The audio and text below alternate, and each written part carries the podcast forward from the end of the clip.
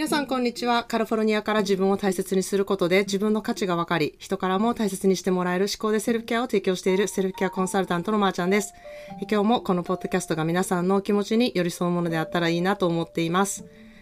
えー、今日はですね、えー、私の本当に大好きな企業仲間でもある、えー、杉部ちゃんをお招きしています。えー、彼女はママが自分を取り戻すラジオをしていて、えー、ママのコミュニティを運営されている方なんですけれども、今日は、えー、ちょっと招待したいなと思います。杉部ちゃんよろしくお願いします。よろしくお願いいたします。杉部です。はい。えっと、今日はちょっとママのセルフケアについてちょっとお話したいなっていうふうに思います。まあ本当にみんなね、セルフケアってすごい大事なんですけど、お母さんってもうほんまに一番セルフケア必要なんちゃうんかなって。思うんですけど、杉部ちゃんはセルフケアについてどのように思ってますか？あの、お母さんがするセルフケアについて。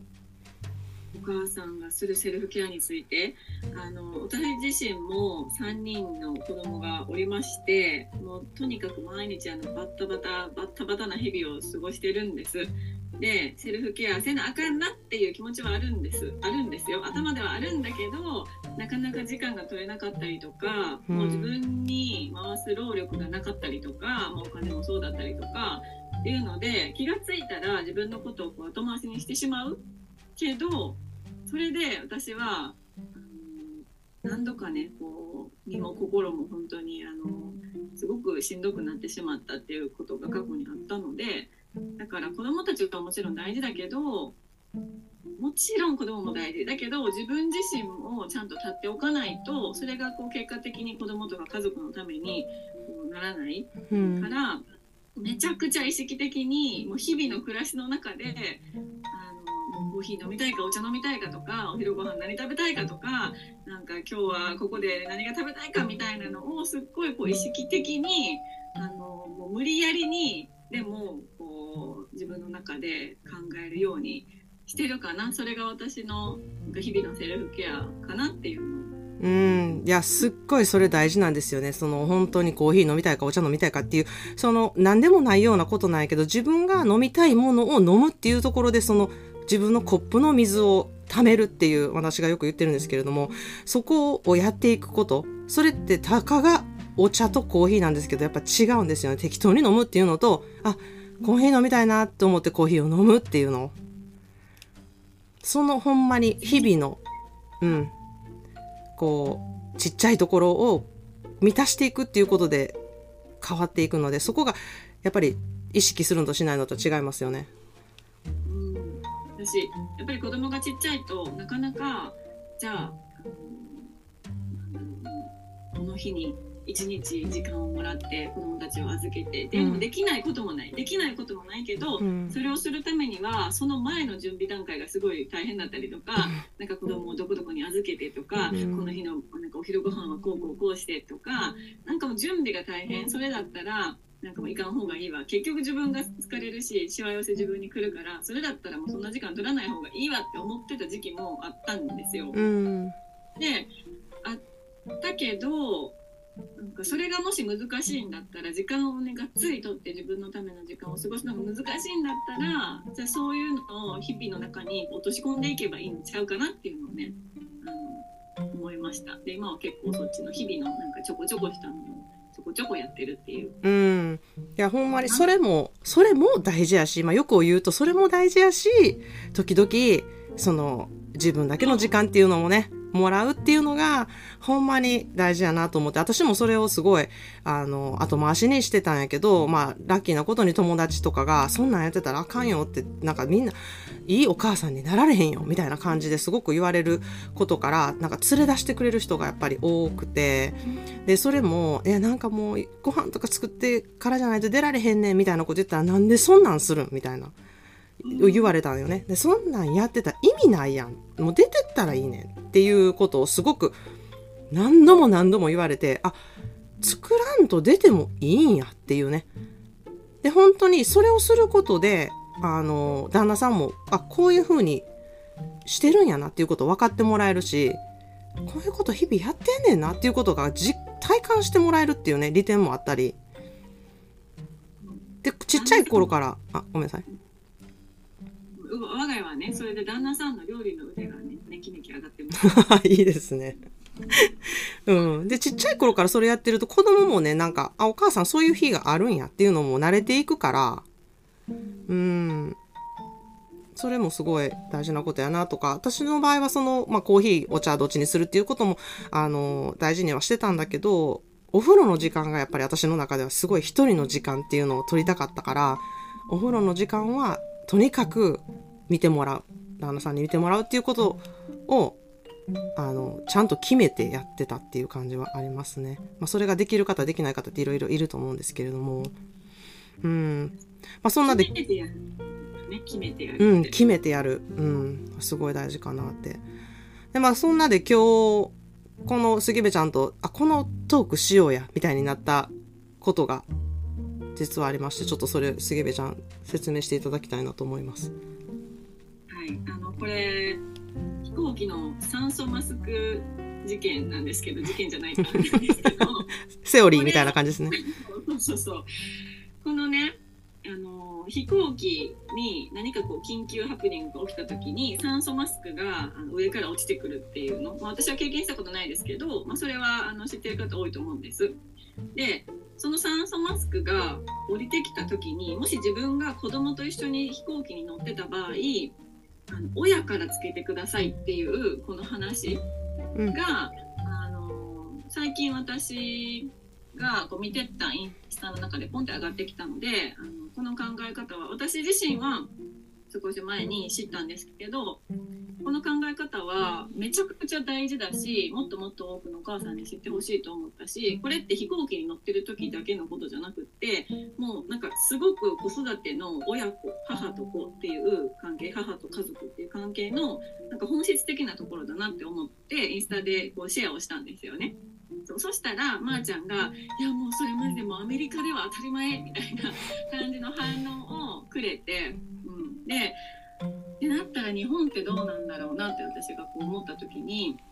まだまだ日本ってもちろんこのお話をね知ってる方もいると思うんです。あの調べたら2017年のツイッターでバズってたみたいなのでこの話聞いたことある方見かけたことある方ってたくさんいらっしゃるかもしれないんですけどでも実際にその考えマインドがどれだけ日本で子育てしているお母さんたちに浸透してるのかなって思ったらまだまだやっぱりお母さんなんかこう我慢を曲げとくとかう、ん。母を犠牲にして子供に捧げるのが良いことだっていう感覚ががまだまだ残ってるような気がしたんですよ。うんだ。からそれをあのなんかまーちゃんのアメリカでね子育てをしてたりとかアメリカであの子育てしてる他のお母さんたちを見たりとか、うん、している経験を聞きたいなと思ったしまーちゃん自身もどういう感覚なのかなっていうのをこう聞けたり、まあ、お互いの意見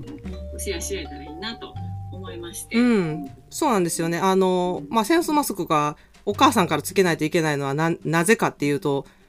お母さんが酸素をなくって子供に酸素を送ってるのを初めにすると、お母さんが亡くなった場合、子供の世話できないやんっていう風な、いう、いうセオリーがあるので、まあ、お母さんがメンテナンスをちゃんとしていて、その、うん、メンタル的にもフィジカル的にもこう、ちゃんと健康体であることがベースで、初めてやっとこう、子育てができるっていう、そのセオリーが、この酸素マスクに出てるんじゃないかなっていうふうに思うんですよね。で、まあ、これは本当に、あの当たり前のようにアメリカでは、あお母さんが自分のことをセルフケアするのはすごく重要だっていうのは一般的に、うん、浸透しているっていうことがあのあるのでなんかほんまに私のちょっと嫌な感じのなんかアメリカでは当たり前でみたいな その言い方もどないやねんとか思ったんですけど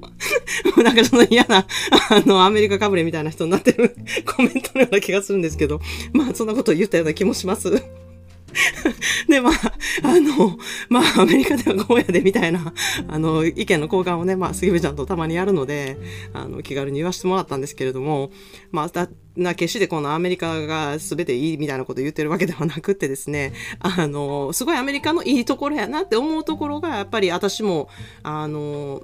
お母さんっていう立場は、まず自分がすごく満たされてないと、子育てっていうところに響いて、うん、来るから、あの、大事にしない、あかあかんっていうところが、お母さん同士のね、えー、サポートっていうことですごく意識されてるなっていうことにすごく助けられたなっていうふうに思うんですよね。あれが、本当に日本のちょっとした美徳、なんか遊びに行くことはあかん。遊びに行くために子供を預けることはあかんみたいになったら、いや、どんだけお母さんするのしんどいかなってやっぱ思うんですよね。うん。それをなんかこう、遊びに行くために預けるって結構気が引けるんよねって言ってるお母さんを聞いたときに、日本にいるね、お母さんの、うん、そういうこと聞いたときに、わー、なんかそういう、うん、文化であるってすごくお母さんにとって生きにくいなっていう思ったことはすごく覚えてます。そういうふうに感じたことってやっぱありますか？杉部ちゃ。ん、周りから言われるとか家族から言われるみたいなことは私実際はないのよね経験として。なんかお母さんのくせにとか子供がいるのに。でもなんかそんなに刺さったことはない。周りからの声が。だけど言われてないのに自分の中にきっとある、うん、それが。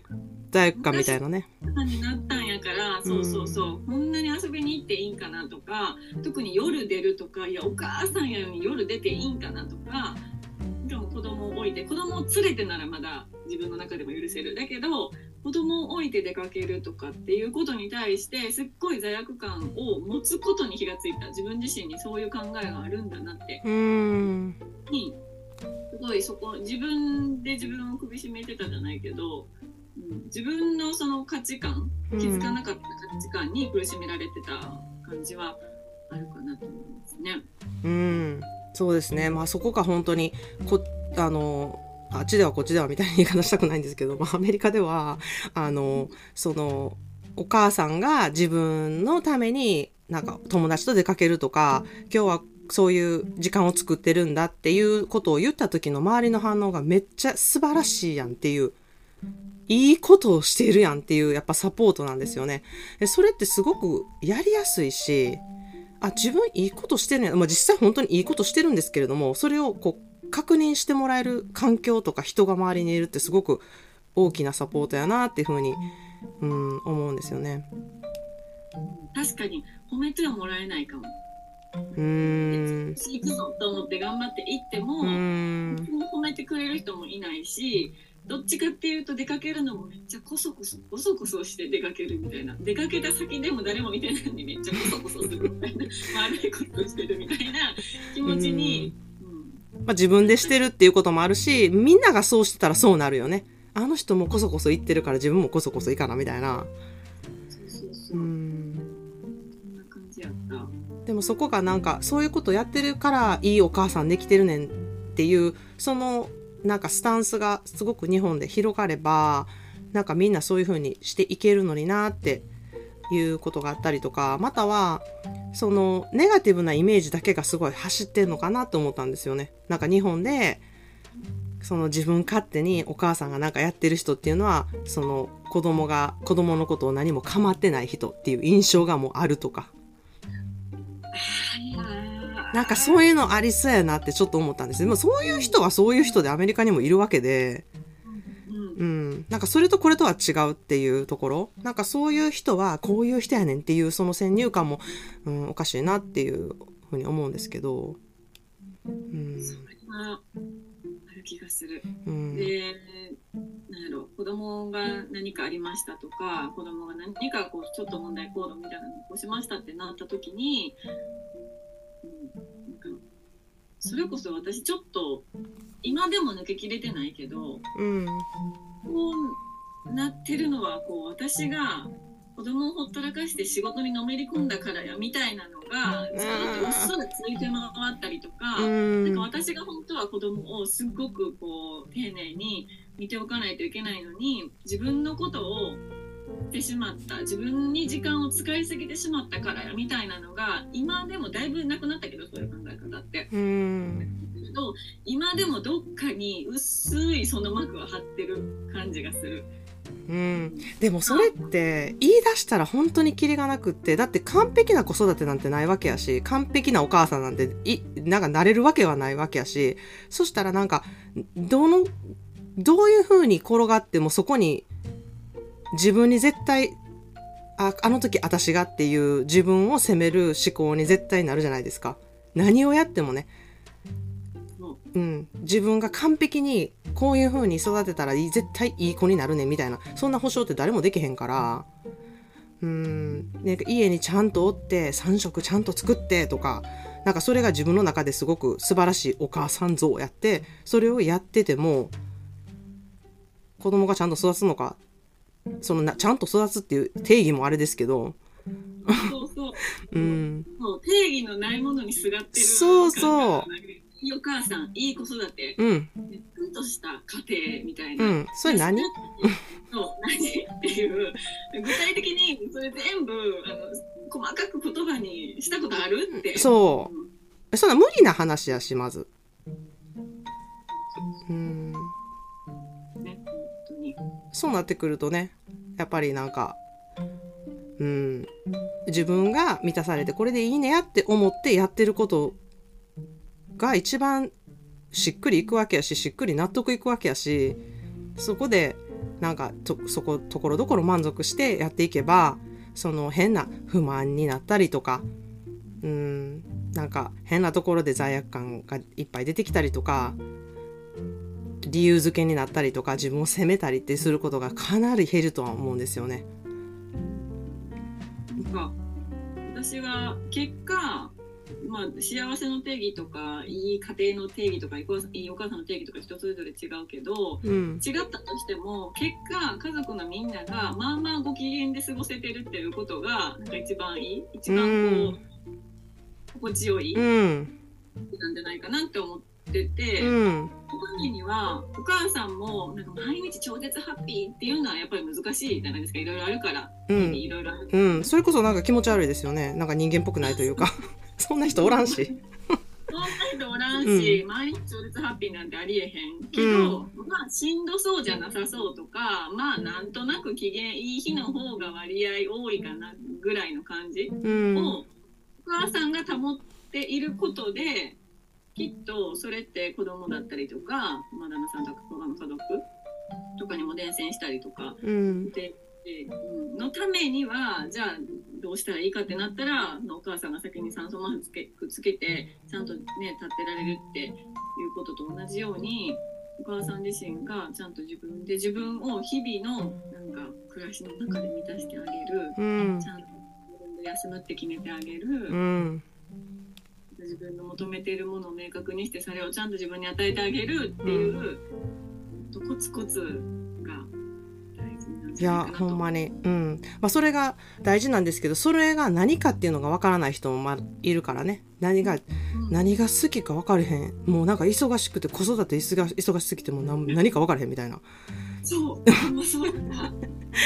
ほんまもうわちゃわちゃしててもうそんなどころちゃうみたいな時もうほんまにあるんですけどその中でねその中で子供と一緒になんか泥団子作ってんのがえめっちゃ楽しいやみたいななんかそういう気づきもう泥んこなってとかじゃなくってもう泥んこになってしまおうみたいななんかその選択を自分でするっていうのはすごい大事かなって今日は泥団子の日って。泥団子の日もう泥泥なる洗濯も増える OK みたいなそうもう決める。決める大事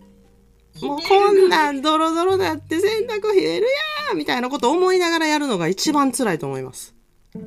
それだって誰も幸せじゃないもんね。そんな気持ちで子供も泥団子絶作ってほし対くない面白くないそんな。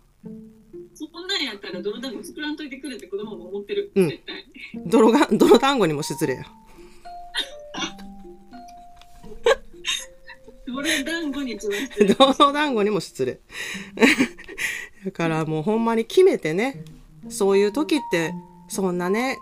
私たちが今から泥団子作ろうなんてしないので、本当にその時だけにしかね、今杉部ちゃんやってるかもしれないですけど、あの、その時にしか泥団子は作れないし、その時にしかできないことっていうのはたくさんあると思うから、なんかそこをこう、えー、もう嫌やわとか、なんかこんなんやったらっていうマインドじゃなくてもう、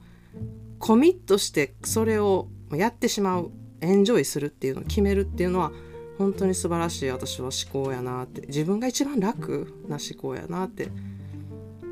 思いますね。はい。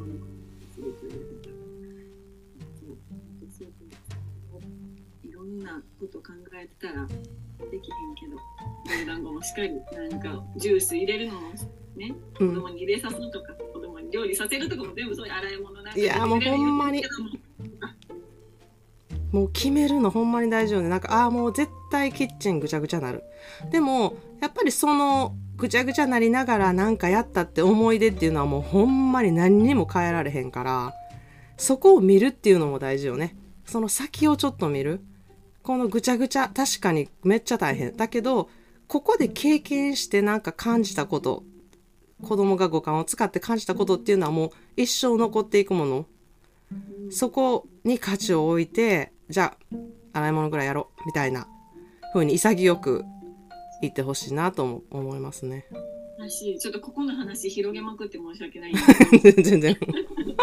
広げるの大好きやから。決めるってことは捨てることでもあると思う。ああ、いやもうほんまそれ。いいいこと言いましたもちろん両立できるのがいいよ。いろんなことを両立できるのがいいと思うんやけど、実際私はお母さんになって、あの両立ってほんまの意味でするの無理やなと思ってるんですよ。だから泥団子の話に戻るけど、泥団子するって決めたら、うん。もう服が汚れるとか、砂が家に入ってくるっていうのはもう捨てるしかない。うん。いやほんま。仕方ない。だって泥団子で決めたんやから。うん。であの泥団子も取る綺麗な服も取る砂入ってこない家も取るだってこんなん無理無理無理。うん。でもね、完璧主義な人ってそれを求めるんですよ。そうなんです 痛い。そう。綺麗に泥団子作ろうって。めっちゃ目指してしまうんですけど、そんなん無理なんですよ。なんかそういう無理なところを頑張っていこうって思うところがもう自分を苦しめることになるんですよね。もうほんまにこの泥団子定義はいろんなとこに活かせるなと思います。ちょっと私もこうやって泥団子の話しますラジオでどんだけ広げんねんっていういやー、本当に、うん。いや、今日はなんかそういう、あの、酸素、飛行機の酸素マスクから泥団子へと幅広くお話してきてよかったなと思います。まあ、今日の私の一言 English をちょっとここで紹介したいなというふうに思います。はい、今日の一言 English は Self-care is how you take your power back. Self-care is how you take your power back. セルフケアは自分自身の力を取り戻すことができるっていう言葉ですね。本当に、あのーセルフケアをすることで、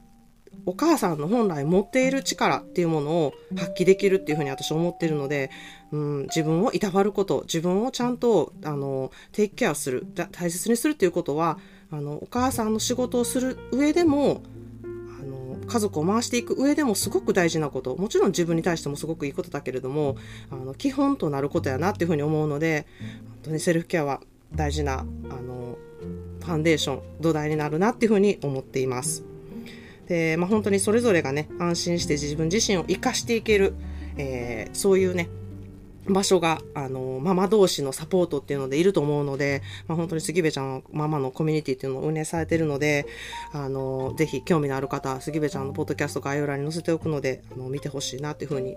えー思います。はい、えー今日も聞いてくださってありがとうございました。まあ生きているとね、いろいろ本当にあると思うんですけれども、私は本当に一生懸命信頼できる自分の心があって、えー自分のことを大事にするっていうセルフケアが、えーできれば本当に、あの大丈夫だなっていうふうに思ってます。Thank you so much for listening to today's episode of 思考で Self-Care. Today's quote is, Self-care is how you take your power back. 今日は、えー杉部ちゃんに来ていただきました。ありがとうございました。ありがとうございました。 As I always say, self care and self love matter. So, cheers to all of us.